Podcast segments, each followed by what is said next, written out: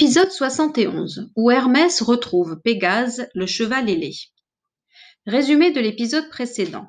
Par accident, Persée a tué son grand-père. Hermès a décidé de le ramener chez lui, puis leurs chemins se sont séparés. Il se demande ce que Pégase a pu devenir. Hermès volait doucement, se laissant porter par les courants d'air. Il n'avait pour une fois aucune mission à accomplir, aucune lettre à déposer, aucun mort à accompagner aux enfers, et s'offrait une pause rêverie bien méritée. Allongé sur un nuage, les yeux dans le vague, il vit soudain un petit point blanc descendre de l'Olympe et se diriger vers l'Inter. Le point blanc grossissait, et Hermès devina bientôt deux immenses selles blanches. Il crut avoir aperçu Pégase, le cheval ailé qui occupait ses pensées. Mais bientôt le point blanc et les deux ailes furent dissimulés par un nuage. Sans doute était-ce un rêve. Pour s'en assurer, Hermès se leva de son nuage et vola dans la direction où le point blanc avait disparu. Il atterrit sur terre, juste au-dessous du nuage. Là se trouvait une fontaine. Devant la fontaine, une belle herbe verte et grasse poussait. Le cœur d'Hermès fit un bond. Au milieu de cette herbe, Pégase broutait tranquillement. Le magnifique cheval aux ailes blanches était descendu du ciel pour manger cette herbe exquise et boire cette eau pure. Hermès admirait l'animal lorsqu'il découvrit, tapis dans l'ombre, la présence d'un autre admirateur. Un tout jeune garçon, de quinze ans à peine. Le garçon avait les cheveux en broussailles, il tenait à la main une bride en or. Ça alors murmura Hermès. Mais c'est la bride du cheval d'Athéna. Pourquoi ma sœur a-t-elle donné sa bride à cet enfant? Il n'eut pas le temps de s'interroger plus, car le garçon venait de sortir de l'ombre. Le cheval redressa brusquement la tête, il secoua sa crinière et poussa un hennissement violent.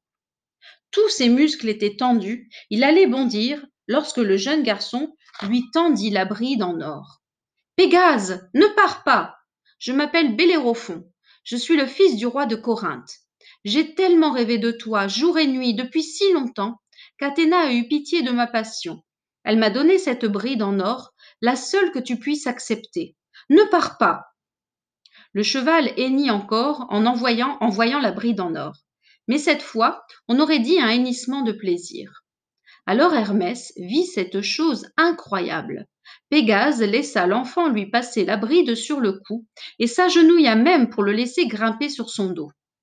Un quart d'heure plus tard, tout le monde pouvait voir le fier Bellérophon chevaucher Pégase en faisant de folles cabrioles dans le ciel. Hermès, un peu jaloux, regagna l'Olympe sans plus attendre. Mais Bellérophon, qui avait réussi à dompter l'indomptable Pégase, était ivre de fierté. Il décida de se lancer dans un nouveau défi. Il irait tuer la chimère. C'était un monstre avec un corps de chèvre, une queue de serpent et une tête de lion.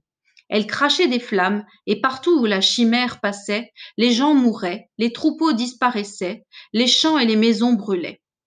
Sur le dos de son cheval ailé, Bellérophon se sentait le roi du monde. Il se croyait invincible. Il partit donc immédiatement. Du haut de l'Olympe, Zeus observait la terre, accoudé à la terrasse de son palais. À ses côtés, Hermès ronchonnait. Je ne comprends pas pourquoi ma sœur Athéna a offert à ce garçon le privilège d'être le seul à grimper sur Pégase. Zeus esquissa un sourire. Serais-tu jaloux, Hermès? Toi qui as déjà des ailes aux pieds, qu'as-tu besoin de celles d'un cheval? Reste avec moi ici. Nous allons regarder de haut comment Bellérophon s'en sort. Tu ne l'aimes pas? Moi, il m'amuse. J'aime les hommes qui ont de l'audace. Regarde, le voilà qui s'approche déjà de la chimère.